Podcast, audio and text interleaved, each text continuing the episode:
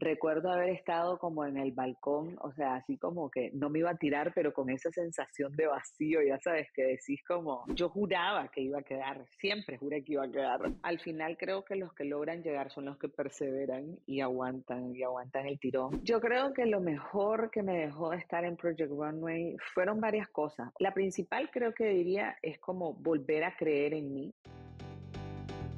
Latinoamérica de Moda es un espacio para entender lo que está pasando en la industria en nuestro continente. Diseñadores, editores, compradores, relacionistas públicos, influencers. Les traigo a todos aquellos que tienen que ver con la industria y tienen una historia que contar.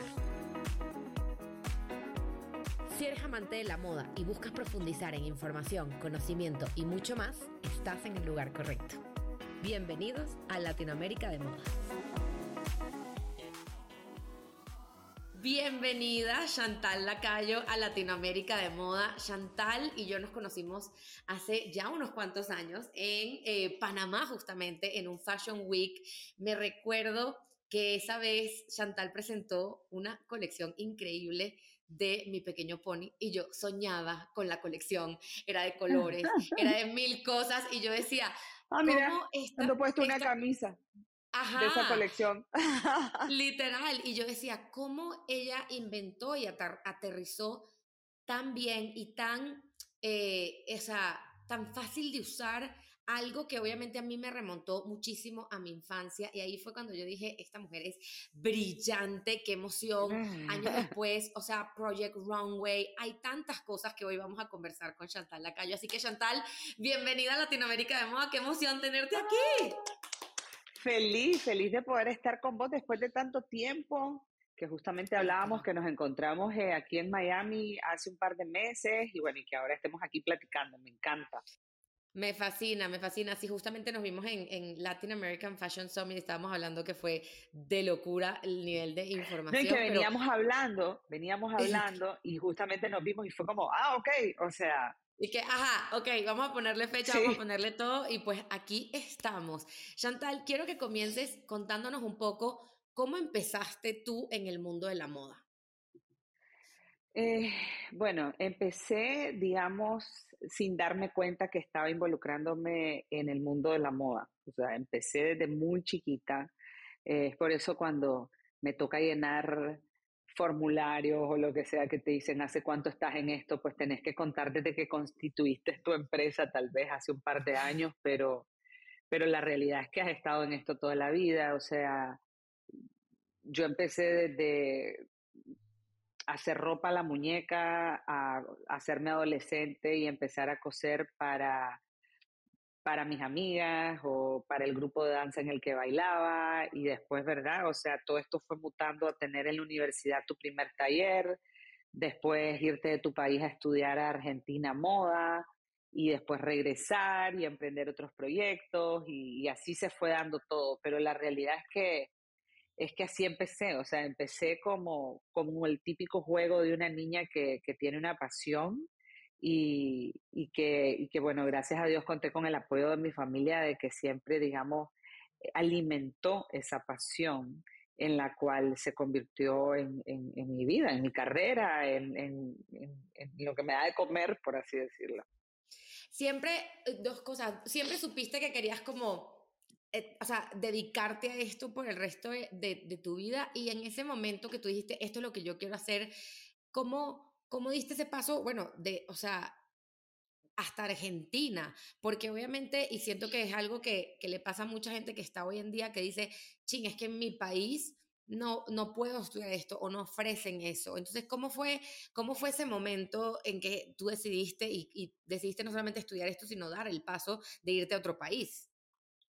Bueno, mira, eh, me di cuenta de que la carrera, o sea, me di cuenta de que eso que tanto me apasionaba existía como carrera, porque toda la vida diseñé y fue hasta los 13 años que llegué al colegio que conocí a una chica que hoy es mi mejor amiga y que trabajamos juntas a todo esto, después de toda esta locura de Project Runway, eh, en donde ella andaba con sus papeles diciendo que quería ser una fashion designer. Em, y como nicaragüense de 13 años, yo siempre fui como, hoy la juventud, ¿verdad? Va muchísimo más adelantada, pero en ese momento yo acababa de pasar de las muñecas a, a, a, no sé, a la adolescencia. Y en ese momento me di cuenta, ah, existe una carrera que, que, que, justamente se dedica a hacer lo que a mí tanto me apasiona. Yo también quiero ser una fashion designer, decía. Eh, esta amiga eh, venía de Estados Unidos, entonces hablaba más inglés que español. Y, y, en ese momento me di cuenta, bueno, desde en ese, en ese momento a los 13 años me di cuenta que a eso me quería dedicar.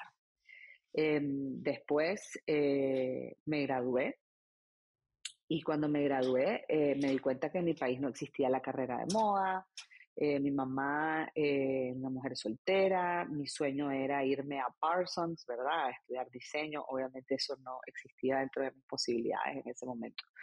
Y cuando me di cuenta que no iba a lograr hacer ese sueño, ¿verdad? De hacerme diseñadora de modas, por lo menos estudiando en Parsons, yo dije, bueno, voy a escoger una carrera, dije, voy a escoger una carrera que a mí me permite y me dé las herramientas para poder desarrollar este sueño. Es decir, no voy a cambiar, este es el sueño que quiero, pero entonces querés ser una diseñadora, pero ¿qué quieres tener? Quiero tener una empresa, quiero crecer en Latinoamérica, en mi país. Yo digo, tengo que, entonces escogí una carrera, eh, eh, decidí estudiar marketing para poder entender, digamos, un poco acerca de los negocios, estrategias, segmentos. Y durante esos cinco años de carrera, cuatro y pico, porque lo hice más rápido, este, empecé a desarrollar, digamos, mi primer taller desde la sala de mi casa, empecé a contratar un equipo, empecé a trabajar con diferentes marcas nacionales para, para, para vender, digamos, hacer uniformes y cosas así para impulsadoras que tal vez tenían la cervecería o la tabacalera o cosas. O sea, yo siempre empecé, siempre vi la manera de generar ingresos a través de lo que yo quería. Y recuerdo que en el colegio, era, en la universidad era como muy loco porque, claro, yo todos los enfoques y los estudios de negocios y las 4P y todas las cosas, siempre yo los enfocaba a mi marca, a esta idea, ¿verdad? Entonces, así fue construyéndolo y cuando terminé de estudiar mi carrera, finalmente tuve la posibilidad de irme a estudiar un técnico de diseño de moda y tecnología textil a Argentina. Mantuve el, el negocio a distancia junto con el apoyo de mi mamá y, bueno, y así se fue dando poco a poco el sueño, ¿verdad? O sea, después, después del sueño, las desilusiones, llegar a Argentina, esperar, imaginarte que vas a ir con tus papeles y van a decir cuánta, cuánta creatividad, cuánta, es una genia. Y al final te das cuenta, bueno, que la realidad no es así, que la industria de la moda es tan competitiva, que cuesta entrar, o sea, fui, estudié, y bueno, y se fueron dando muchísimas cosas más en medio, ¿verdad? O sea, a lo largo del resto de años que me ha llevado hasta, hasta ahora. Y eh, me, me, da risa porque yo siento que eso, todos, y yo siento que el mundo de la moda es un mundo que te permite soñar mucho. Y uno piensa, y obviamente también, y, lo que dices tú, hoy en día la, la, los jóvenes, o sea, nosotros eso, a los 13 años todavía jugábamos con muñecas.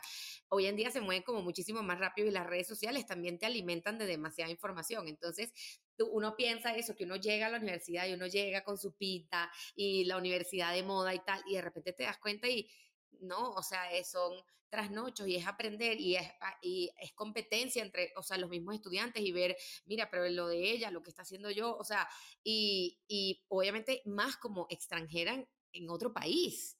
O sea, porque también dice, no solamente es todo lo que pasa en la universidad, es todo lo que yo me tengo que adaptar también como persona a, estar viviendo y además tú tenías un negocio remoto.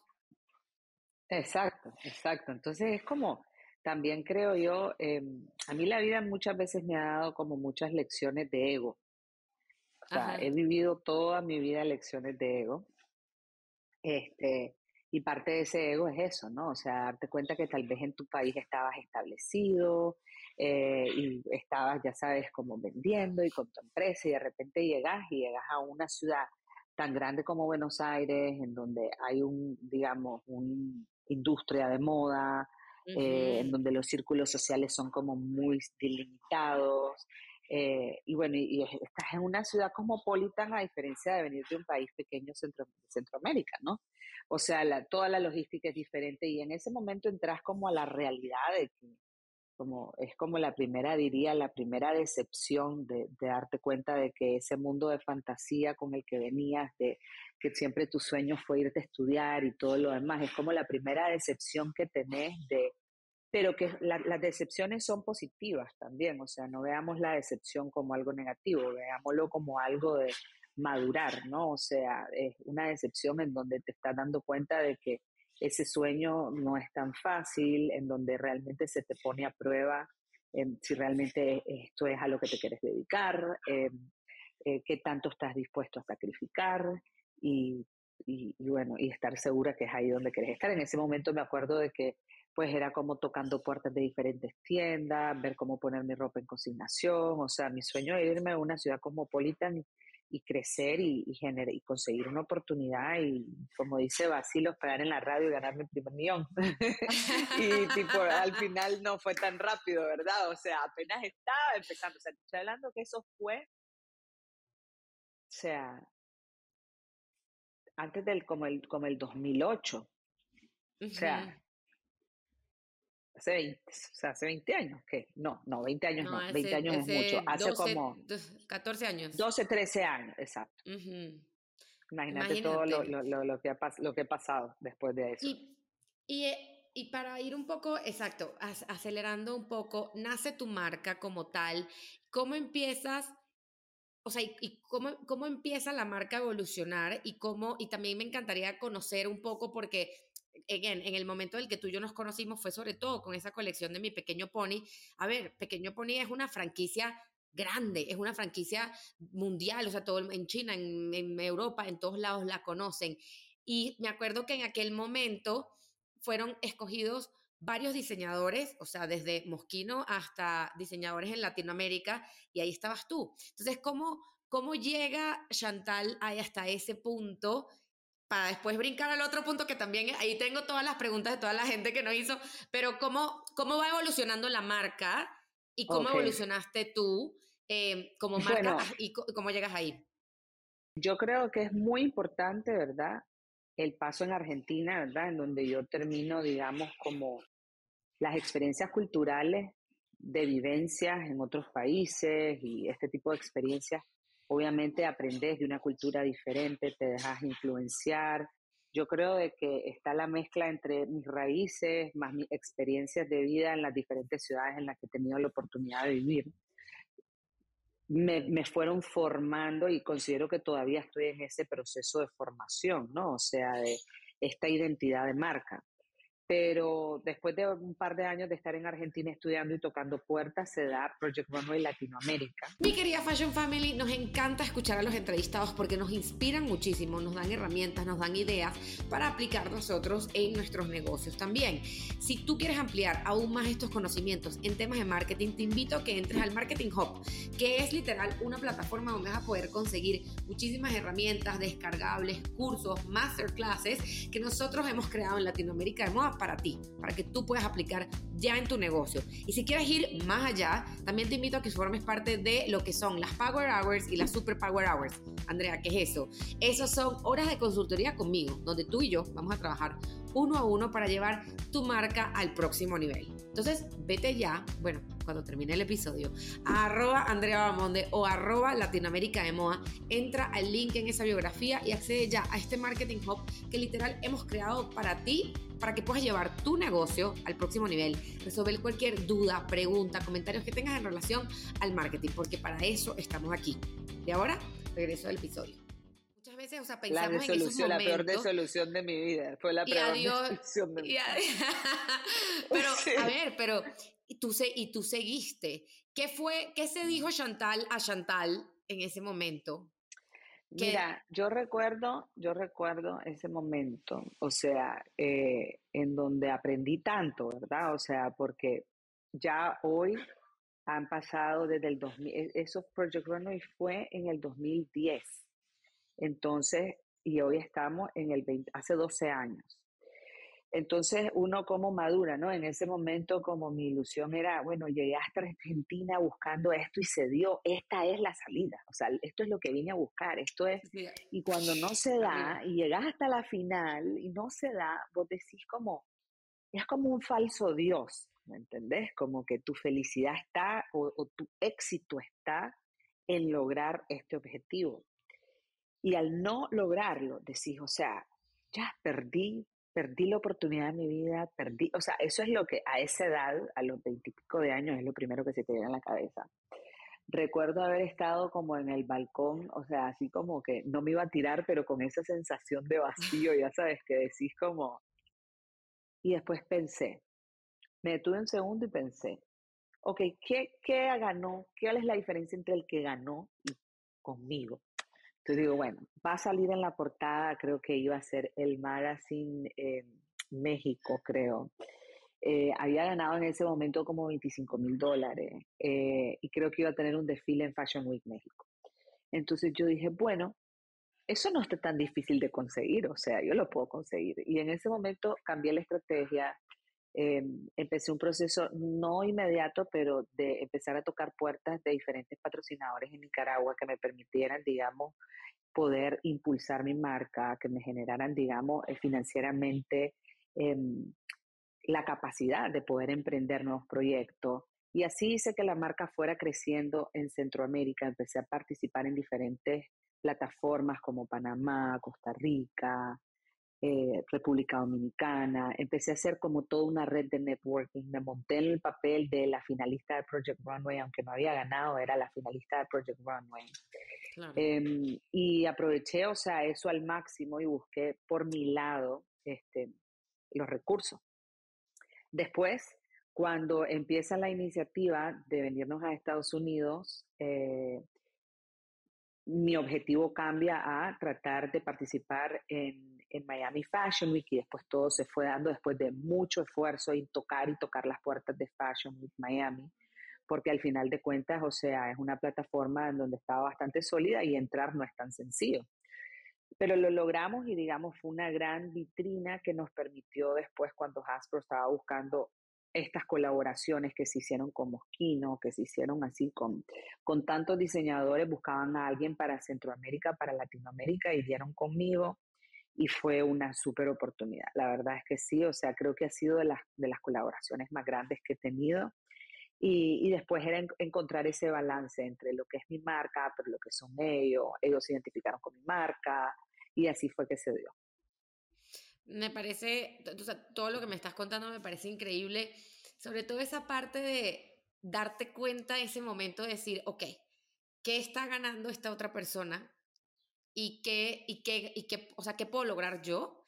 Y además eso de pensamos que, y yo siempre le digo, y, y, ahorita que estábamos en Latin American Fashion Summit, que también es como, tiene como su plataforma de impulsar a ciertos diseñadores y gana una gente, y yo le decía a todos los demás que no ganaron, o sea, ya ustedes ganaron también, o sea, por la exposición que estás teniendo. Y es una cuestión, lo que ellos ganaron no significa que es una puerta cerrada para ti.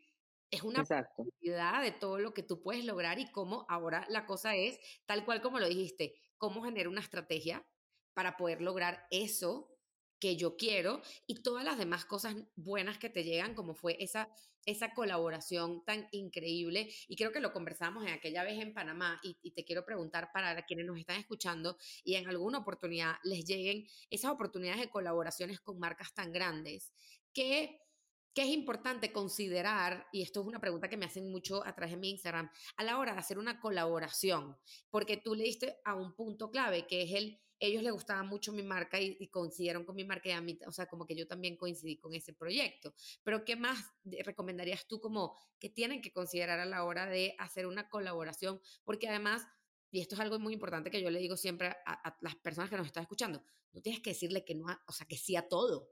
Hay veces que hay claro. No porque tienes que tener ciertas cosas, pero ¿qué les recomendarías tú?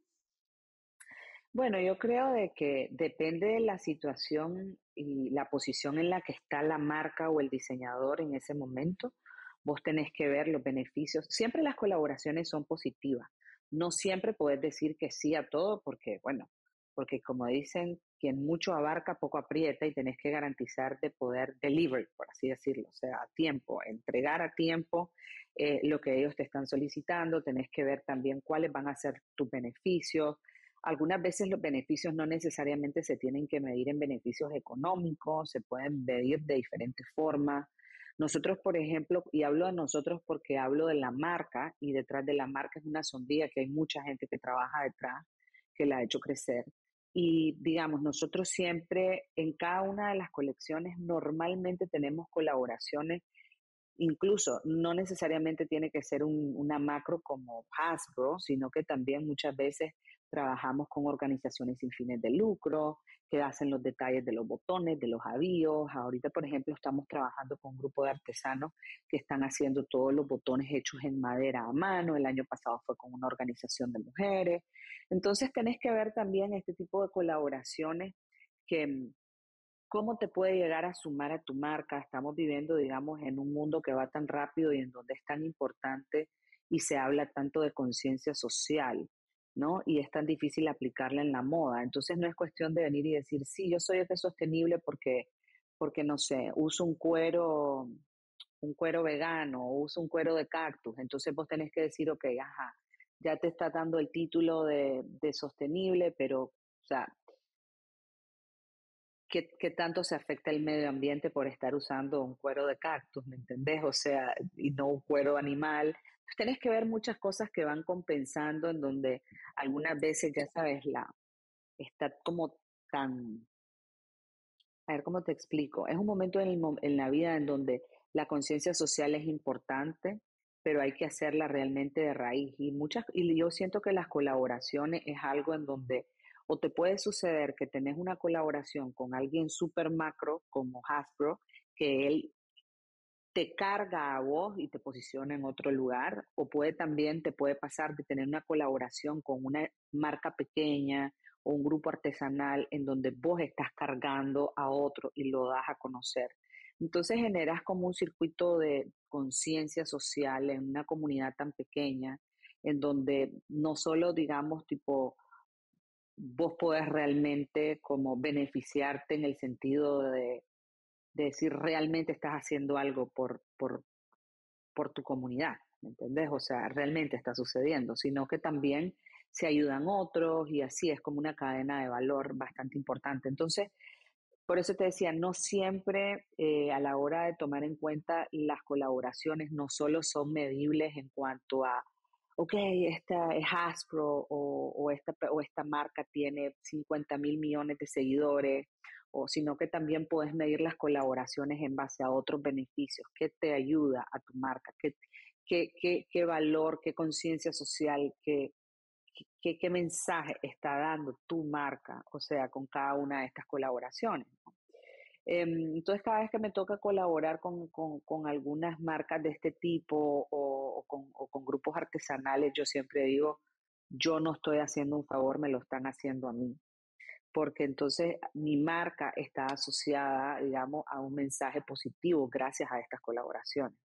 Entonces nos ayudamos mutuamente. Entonces hay diferentes formas, pero bueno, ¿qué te diría? Sí, tenés que tomar en cuenta en, la posición en la que estás y según tus objetivos, cómo te puede sumar estas colaboraciones, qué es lo que andas buscando, estás buscando reconocimiento, estás buscando más followers, este, qué estás buscando, o sea, a la hora de, que, para garantizar de que, de que realmente cumplas el objetivo.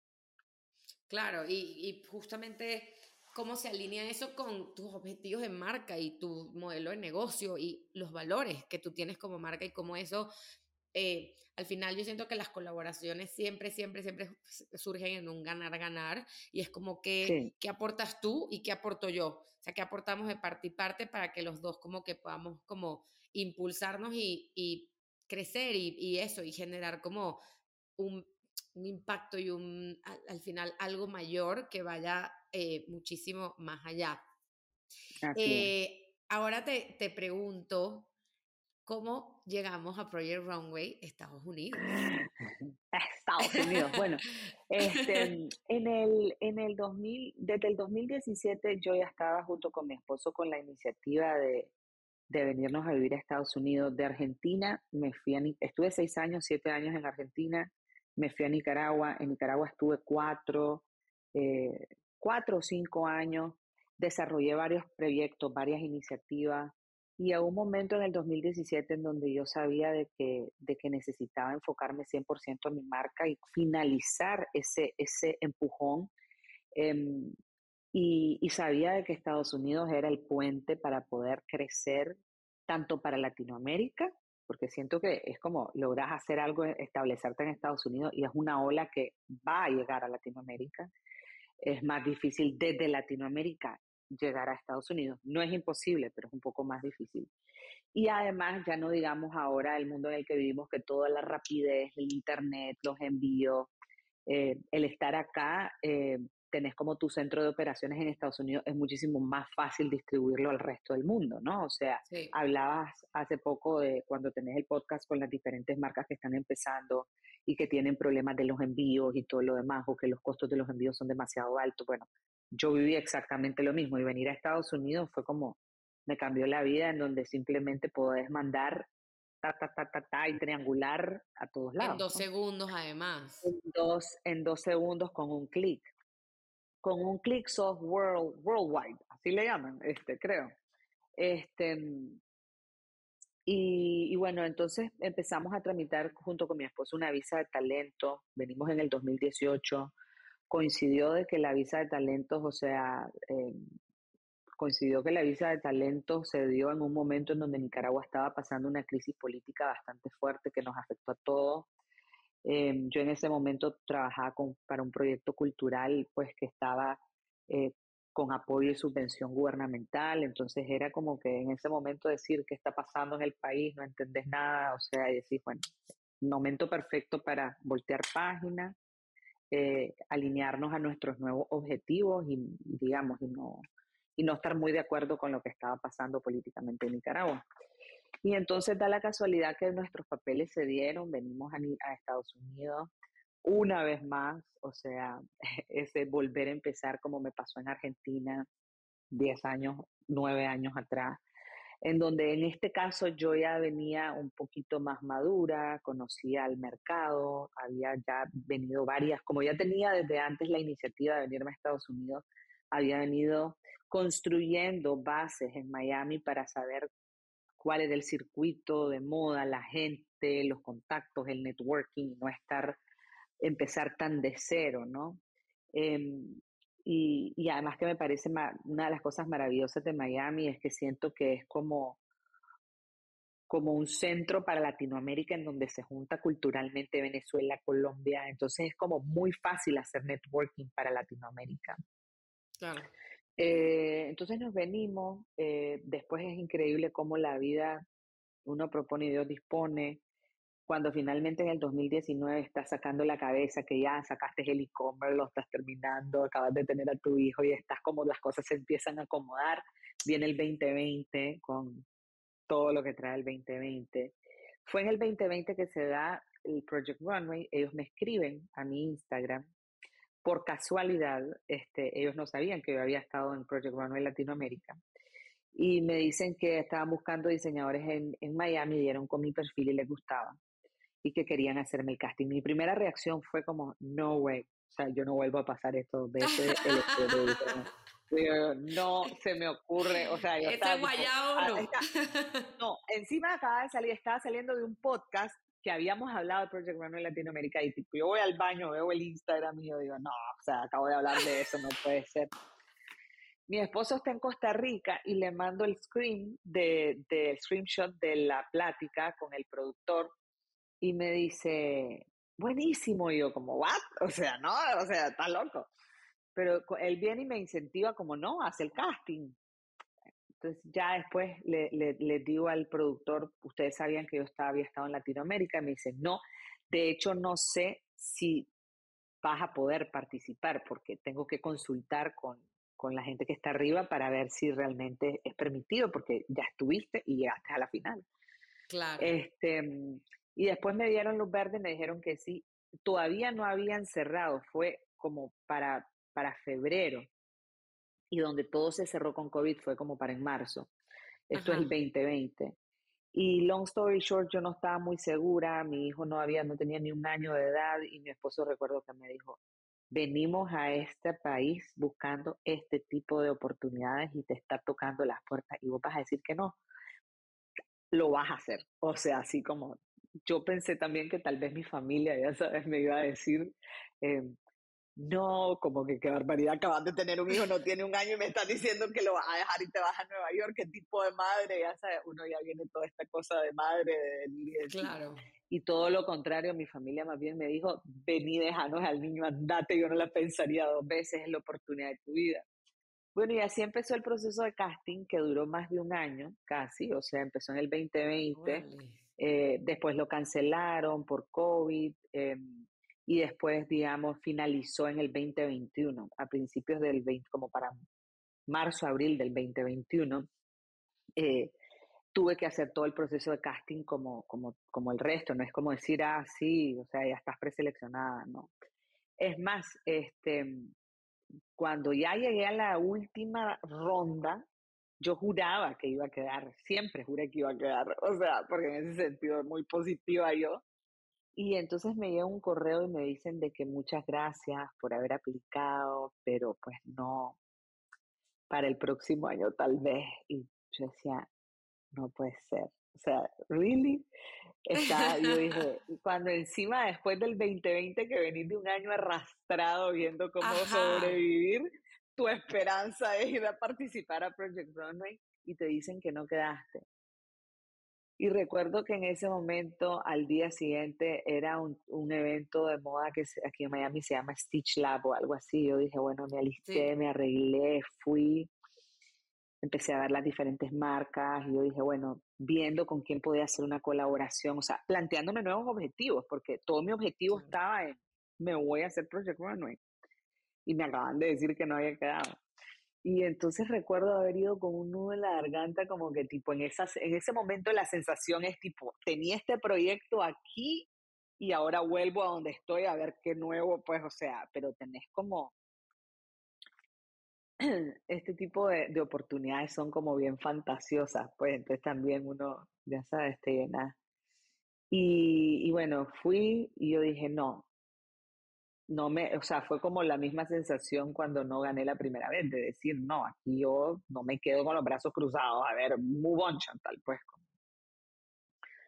Y, y fue al día siguiente que de repente recibí una llamada de Los Ángeles diciéndome que me querían adentro, que habían habilitado un puesto femenino y que el puesto era mío y que si todavía tenía tiempo y que, y bueno, y así el resto es historia. era para mí. Literal, o sea, te tocaba, tú tenías que, tú tenías que ir y tenías que estar ahí. Y este tipo de plataformas, y sobre todo, como bien decimos y venimos diciendo, o sea, hoy en día el mundo se mueve súper rápido y este tipo de plataformas, este tipo de, de, programas, que obviamente yo soy fan y estoy segura que muchos de los que nos están escuchando son fan, donde tú vives esas experiencias, donde vives todas estas cosas, pero quisiera hasta preguntarte qué pasa después y cuáles han sido las consecuencias de haber estado en esta plataforma. Hoy en día, ¿dónde está Chantal y cuáles son los objetivos de Chantal? Porque ya, y a lo largo de la conversación me lo has dejado súper claro. Aquí no hay, no, aquí donde se cierra una puerta se abre una ventana y para allá vamos. Ah, no, Entonces, no, no, sí, total. Y aquí creo que, Somos y unos aquí creo que se, y aquí creo que con esto se te han abierto muchas cosas. Entonces, quisiera saber cómo, cuáles, cuáles han sido las consecuencias para la marca. Y, me da risa porque dices como que sí, la marca son muchas personas y, siempre, a mí me da risa porque siempre hablo de Daniela Salcedo, siempre dice Daniela Salcedo persona natural y Daniela Salcedo, Salcedo compañía, porque al final, aunque es tu nombre, hay, hay, hay mucha gente. Entonces, ¿cuáles han sido las, las consecuencias de, de todo esto que ha pasado después de, de Project Runway Estados Unidos? Bueno, definitivamente hay un antes y un después en cada una de las experiencias. Este, nunca me imaginé que iba a ser tan desafiante y tan agotador el después. O sea, uno piensa, ¿verdad? Como, ah, llegar, llegar y gané y lo logré. O sea, y te das cuenta en ese momento que se te vino o por lo menos para mí, que soy una persona tan ambiciosa y tan de decir, yo tengo que llegar, yo tengo que hacerlo, o sea, eh, entonces nunca me imaginé que el verdadero reto, después de haber pasado meses de estrés para llegar a la final y para ganar, nunca me imaginé que el después iba a ser más estresante y más agotador que el show. O sea, ha sido una gran responsabilidad porque finalmente está todo eso que venís acarreando hace 10 años que decís, ok, ese sueño, eso, eso que te decía, que en ese momento vos sentís que el ganar es todo y no gané y dije, bueno, ¿cómo lo consigo? Y ahora decís, ok, ahora ganaste. Y una vez más te das cuenta que el ganar no es todo. Ahora realmente empieza el verdadero reto, que es venir y decir, ok, ¿qué vas a hacer con esta victoria? ¿Me entiendes? ¿Qué vas a hacer con este capital? ¿Cómo lo vas a reinvertir? ¿Cómo vas a hacer que la marca crezca? ¿Cómo vas a hacer para no, digamos, la fama de la participación en Project Runway es una parte de que tiene una vida útil, cómo vas a hacer para extender esta vida útil, porque vos, tu marca tiene que ser más que un reality de una temporada Season 19, ¿verdad? O sea, ¿quién, quién es la persona con, con, o sea, cuál es el camino? Entonces creo de que una de las cosas y de las ventajas que, de las cuales creo que agradezco más eh, eh, o, agradezco, me refiero a la vida, ¿no? A, la, a esta oportunidad de haber ganado, es el poder tener la oportunidad de tocar ciertas puertas y que se abran más rápido. Eh, y cuando hablo de ciertas puertas no me refiero a que ya, toma, te voy a publicar en Vogue, ya, toma, no. Pero sí ciertas puertas de decir, ¿con quién puedo hablar que tenga el conocimiento que me pueda asesorar? Entonces, digamos, me ha pasado de tener en los últimos meses, han sido meses en donde ha sido reestructurar la empresa, eh, hablar con gente de la industria de la moda, o sea, muy, muy reconocida, con mucha experiencia.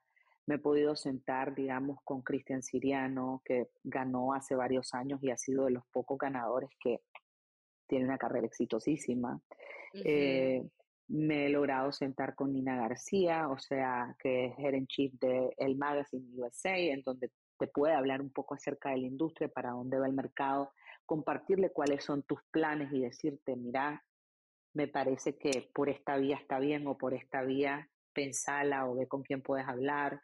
Y esta gente te va recomendando con esta gente, o sea, me pude sentar por un Zoom con Tommy Hilfiger a que habláramos, digamos, como si tenés mañana 100 mil dólares, ¿cómo los invertirías, Tommy? Si mañana tenés 100 mil dólares y que una persona con tanto background y, y tanto asesores, porque estás hablando que tal vez el producto de, Tommy Hilfiger no tiene nada que ver con el mío, pero al final de cuentas no hay nadie en el mundo que no conozca la marca Tommy Hilfiger, pues, o sea, claro. y el equipo y, y la batería de, de gente que trabaja con él. Entonces, poder sentarte con alguien que te dice, yo tu marca la manejaría así, así, o, yo en estos momentos, si tuviera 100 mil dólares para invertir, o sea, en estos momentos en la historia de la moda, me iría por esta versión, me iría por esto, o no cometas estos errores, o no estás lista para dar este paso. Te da a vos, o sea, el, el, mejor, em, la mejor ventaja del mundo, que es tener a la gente, digamos, que tiene la experiencia para poder hablar con vos. Y, y con esta gente y con esta experiencia vos vas generando los consejos que están, se adecúan más a lo que vos andas buscando. Porque no es cuestión de decir la fórmula de Cristian Siriano no es mi fórmula cuando el producto es totalmente diferente o la fórmula de Tommy Hilfiger no es mi fórmula pero vas empezando a construir el mapa de hacia dónde quieres ir o cómo puedes invertir tu plata, porque it's one shot. Entonces ha representado mucho estrés, ha representado mucha ansiedad, eh, siempre la duda de venir y decir, ¿será que este es el día? ¿Será que esto? Pero ya estás en un momento en donde decís, si no vas a invertir esta plata en tu negocio, ¿en qué la vas a invertir? ¿me entendés? Eh, siempre está la opción, digamos, de, de, pensar en chiquito y decir, bueno, puedo poner mi tiendita, puedo poner, pero siempre hemos visto la marca como una marca, o sea, hacerla crecer a nivel global.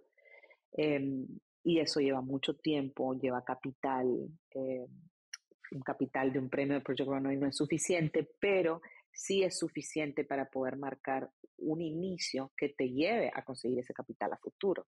Eh, bueno, hablar con Estefanía Lacayo de LAF, o sea, gente que está involucrada dentro del mundo de la moda y de los negocios, y que te pueda permitir, ya sabes, decir, ah, bueno, mira, puedes tocar las puertas por acá, puedes tocar las puertas. Y una persona te va abriendo la puerta de otra.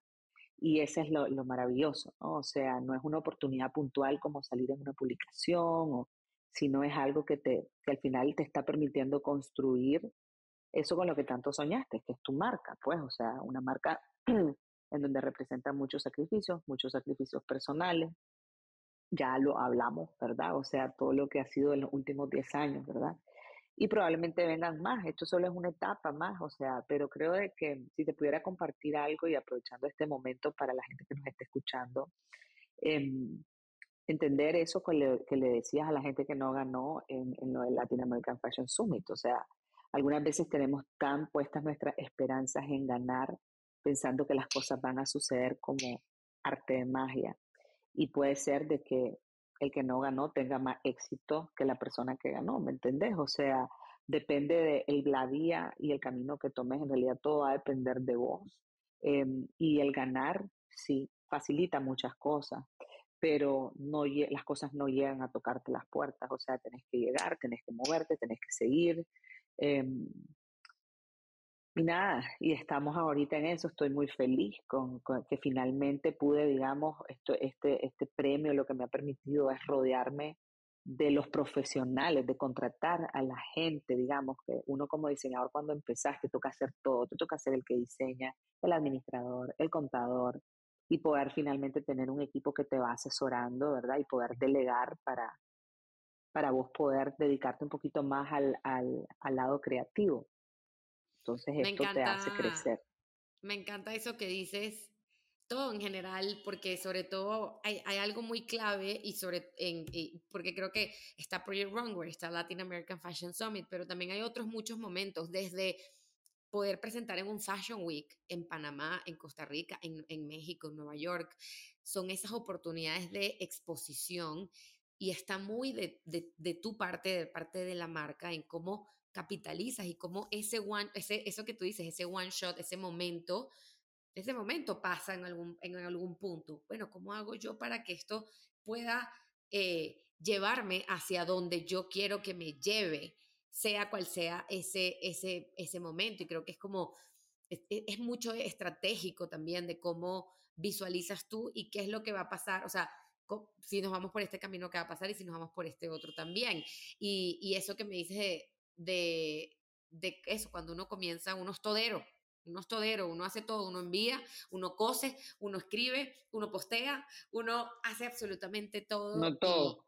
Y, este es un gran momento y qué y que, que bueno y algo que siento que a veces subestima, subestimamos son ese tipo de acompañamientos de poder hablar con una Nina García, hablar con una Estefanía Lacayo, hablar con un Tommy Hilfiger es verdad, o sea, y de esto también lo repito mucho, la fórmula, no existe una, ninguna fórmula mágica y la fórmula que aplicó A no es la misma de B, porque al final son humanos diferentes, compañías diferentes, sistemas diferentes, pero el escuchar te hace ampliar tanto la mente y el aprender, y por eso a mí también me encanta tanto el podcast, porque al final escucharte a ti hablando, y te lo juro, en mi cabeza va, que sí, va a todo minuto pensando en, en, en muchas cosas y uno eh, aprende, amplía mucho y, y, me emociona mucho también ver qué es lo próximo que viene contigo porque eh, es que además, bueno, desde que te conocí, pero ahorita te, te escucho y se siente demasiado esas ganas de,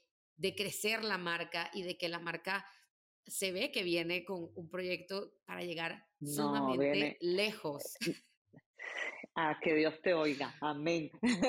que así sea. La verdad es que sí, o sea, eso que te dije anteriormente, decir, ya sabes, tantas incertidumbres de venir y decir, ¿será la vía correcta? Bueno, pero he probado tanto y, y, y eso, que creo que cuando uno está joven y empezás con la marca pasa como lo que me pasaba en Argentina, que sentís que llegas, tocas la puerta, se te abren y ya, o sea, hiciste la marca. Y cuando estás estudiando, estás como en esa energía y, es ahí donde uno va, em, va, o sea, ¿cuál sería la palabra? Vas eh, renunciando y renunciando a proyectos cuando te vas dando cuenta que las cosas no son tan rápidas, pues. Pero al final creo que los que logran llegar son los que perseveran y aguantan y aguantan el tirón Em, nosotros ahorita, em, ya después de estos este primer semestre del año, en donde ha tocado prácticamente reestructurar la empresa, estamos haciendo ahorita un rebranding eh, de la marca que, digamos que, que, encapsula la esencia de la marca y al mismo tiempo la nueva Chantal para un nuevo mercado, para el mercado americano, en donde tenga ese ADN latinoamericano, pero al mismo tiempo desde una visión que sea, digamos, em, apto para el segmento al que queremos apuntar. Em, estamos también, digamos, trabajando, o sea, estamos por firmar con una agencia de relaciones públicas que nos permita durante el próximo año poder darle el exposure a la marca que se necesita en Nueva York y en Los Ángeles. Em, y al mismo tiempo, bueno, estamos trabajando para, mm, trabajando en la nueva colección que vamos a presentar en septiembre, eh, primero durante la Semana de la Moda en Nueva York, en una plataforma latinoamericana que se llama Fashion Designers of Latinoamérica. Vamos a tener un show privado, 13 eh, de septiembre para ser exactos. Eh, luego, a finales de septiembre, principios de octubre, presentamos en Latinoamérica, en Panama Fashion Week. Y después probablemente en octubre tenemos un evento privado ya con clientes exclusivos y dirigidos a boutiques con el apoyo del CFDA. Así que estamos aprovechando también que parte del premio em, con Project Runway fue una mentoría con el CFDA, que, que bueno, en mejores manos no puedo estar y, aprovechar, digamos, el, lo que representa el CFDA dentro de la industria de la moda aquí en Estados Unidos para contar con el apoyo con ellos y en octubre ya después del show estar preparados para apuntar, digamos, ya después de la magia de la pasarela, viene la realidad, ¿no? Empezar a apuntar a las tiendas y todo lo demás. Este año em, estamos 100% enfocados e-commerce, totalmente. Estamos trabajando también con un, con un equipo, digamos, de marketing digital y la idea es como apuntar a pequeñas boutiques para poder entender, digamos, nuevos canales de producción, que ese es otro de los problemas que muchas veces los diseñadores, sobre todo en Latinoamérica, tenemos, el tema de la producción, dónde vamos a producir, mejorar la calidad, los tiempos de entrega, entonces, digamos, a largo plazo sería obviamente estar en una tienda, en tiendas departamentales como Saks, sería el gol, pero, pero en estos momentos, antes de poder dar ese salto, hay que entender cómo funciona la cadena de producción para no poder cometer el, peor, la peor equivocación de tu vida y perder la oportunidad, ¿verdad? Y más bien quedar endeudada en vez de, en vez de ganar. Exacto que creo que es sumamente, es sumamente importante. Chantal, ya para cerrar, tengo las preguntas de mis seguidores que les dije, voy a entrevistar a Chantal Lacayo y aquí te voy a hacer algunas de las preguntas, algunas se repetían, pero para ver qué, qué tal. La primera pregunta, ¿por qué te metiste a Project Runway si ya tenías una marca establecida? Bueno, eso creo de que, como lo dije al inicio, y me lo preguntaban bastante cosas, incluso en Project Runway, ¿por qué te metiste a Project Runway? Em, yo creo que uno eh, tiene que buscar las oportunidades. Eh, cuando venimos a Estados Unidos, no hay nada como la exposición mediática que representaba de cientos de miles de espectadores a nivel mundial, porque una vez que salen a Estados Unidos, ya ahora la gente me empieza a escribir de Ucrania, de China, o sea, ¿de dónde no nos han escrito?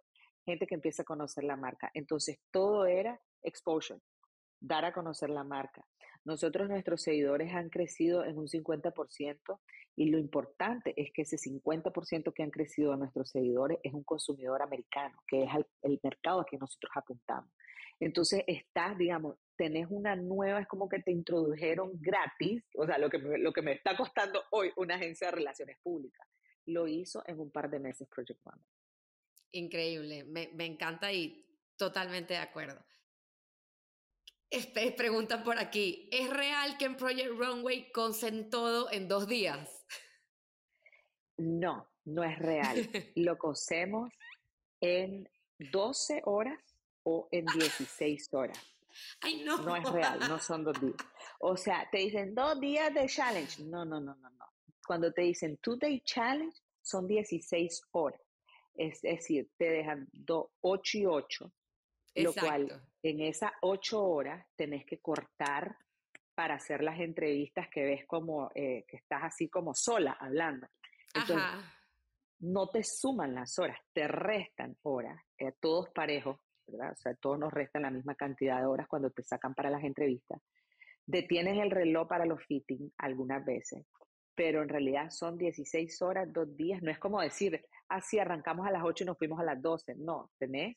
Y cuando se corta la hora 16, se corta a como estés. Y cuando es un One Day Challenge, son 12 horas o menos. Entonces te dan las 8 horas y te dan como 3 horas al día siguiente, algo así. O sea, es una locura. Es peor.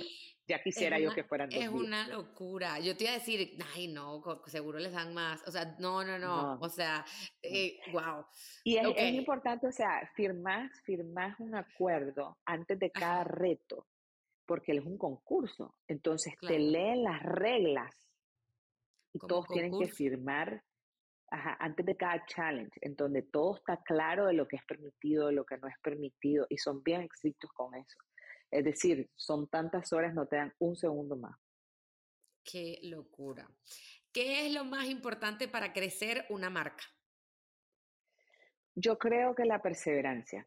Después de que hablamos lo que hablamos, o sea, hay muchas cosas, te puedo decir cosas como que tengas un ADN propio, que seas fiel a ese ADN, que, o sea, que la pasión, o sea, pero yo creo que si te pudiera decir tres cosas es la perseverancia, la disciplina, porque al ser tu propio jefe, o sea, nadie te está diciendo que te levantes, que vengas, que busques, o sea, disciplina es lo fundamental, la perseverancia porque son años de búsqueda y la pasión, que es lo que te puede mantener, aguantar todos estos años, solo la pasión. Literal, estoy, es como un matrimonio, es como un matrimonio. Hay muchas desilusiones, pero si hay amor, si hay pasión, Ahí estás. Sobrevivís los años que sea, ahí estás. Ahí estás, literal. Y por último, ¿qué fue lo, que, lo, lo mejor que te dejó estar en Project Runway? Yo creo que lo mejor que me dejó estar en Project Runway fue, este, fueron varias cosas. O sea, em, la principal creo que diría es como volver a creer en mí. Uno de repente necesita eh, después de tantos años de buscar y seguir y buscar, buscar, buscar, uno se desgasta. Entonces después como es volver a creer en vos de decir, viste, todo lo que, todos estos años que has creído en vos y han habido momentos en donde estás por tirar la toalla, al final, sí, al final tenés el talento, al final, o sea, entonces te hace creer en vos, volver a llenar ese tanque de, de de magia, de pasión, de creer que pues todo es posible.